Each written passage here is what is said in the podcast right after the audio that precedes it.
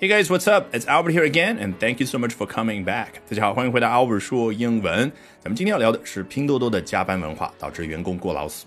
Today we're going to be talking about the notorious long hours practiced at Pinduoduo that caused a young employee's death. 好，我们要学习的内容节选自 Bloomberg 彭博社的一篇文章。先来看一下第一段。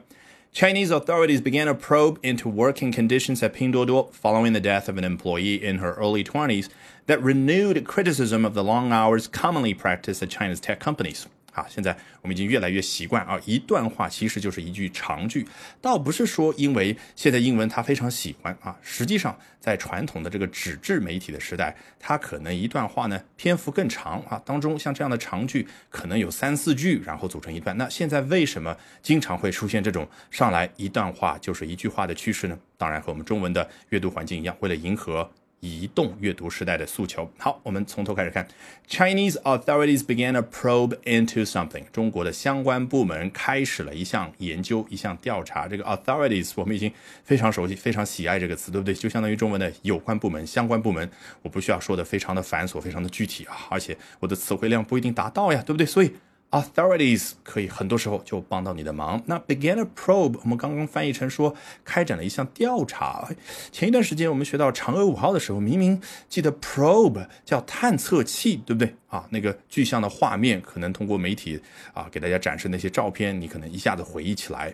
那你再往这个深的一层次去探索的话，实际上 probe 也可以代表那种非常敏锐的仪器，那个探针啊，就是它伸出去就可以知道啊周围很小的一个环境当中啊它这个湿度的变化怎么样，温度的变化怎么样？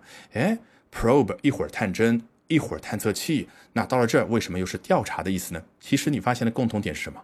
都好像有一个东西，啊，无论是具象还是抽象的，能够敏锐的、深入的去观察周围的情况，这个东西就叫 probe。所以这儿 probe 就相当于 investigation，你也可以换成这样的表达：Chinese authorities began an investigation into 注意 ah, into 这个词非常非常的能够体现 probe 也好，investigation 也好，是非常深入的那种调查的感觉，对不对？要深入到什么东西的调查呢？Into working conditions at 拼多多啊，原来是拼多多的工作环境啊。注意一下这儿的 working conditions，不是说你到一个公司去看一下，哦，他们公司是在甲级写字楼，然后还有茶水间，然后啊地毯，然后啊各种各样高大上的一些硬件设施。更多的这儿的 working conditions 指的是。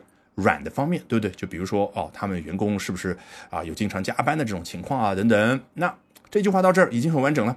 我们下面看到的是什么？当然就是英文发挥它的特长。Following the death of an employee in her early twenties，啊，英文怎么？强调因果表达。刚刚先说的是结果，那原因是什么呢？哦，此前发生的这件事儿，它就是原因。The death of an employee 啊，一位员工的死亡啊，员工具体多大？In her early twenties，才二十岁刚刚出头。到这儿这句话结束了吗？还没有结束。That renewed criticism of the long hours 啊，这个 that 在这儿你觉得代表的是什么？当然说的就是 the death，因为你看 the death of an employee in her early twenties，这主体还是 the death。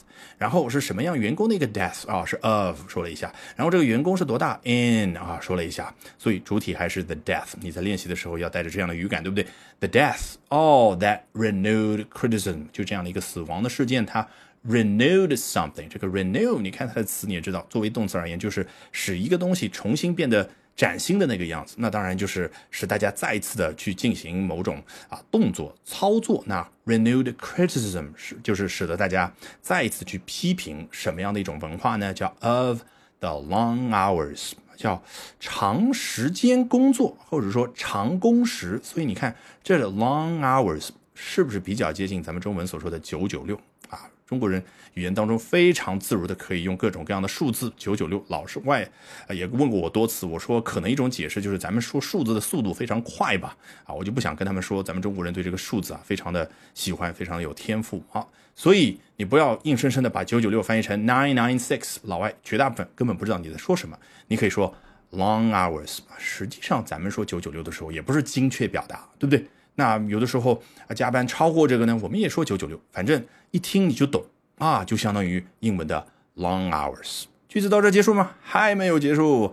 Commonly practiced 啊，这个普遍的被实践 practice 是一个高级词汇，对不对啊？我们说一般情况下做某件事就是 do something 啊，第三人称单数就是 he does something。但是呢，有一些比较专业的领域，或者说我需要比较正式的去交代的时候，就用 practice 这个词。比如说一个医生啊，医生他 does medicine 可以，但是这个太没有文化的表达，应该叫 he practices medicine。那一名律师呢？He practices law 啊，那一家公司它实践的是加班文化，也就是长工时这样的一种工作制度呢？啊，This company practices long hours，就这的这个版本。好。At Chinese tech companies 啊，指的就是在中国的科技公司。也就是说，此前啊，我记得每隔一段时间都有大家啊，关于这个中国的互联网这些科技公司这个九九六，也就是加班文化的各种各样的批评啊。那这一次呢，啊，经过了一段时间之后，通过这样的 The death of an employee in her early twenties，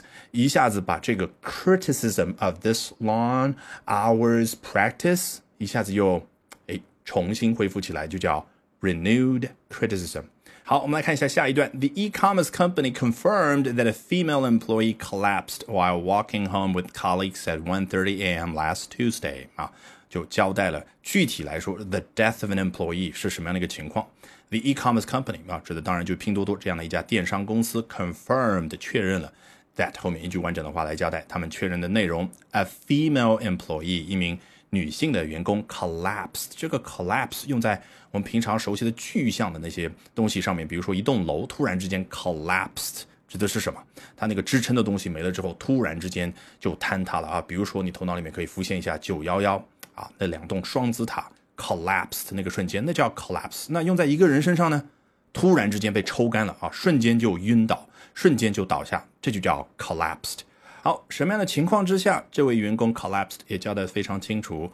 While walking home with colleagues at 1:30 a.m. last Tuesday，在上周二的时候，啊，凌晨的一点三十分，和同事一起回家的路上，出现了这样的一个情况。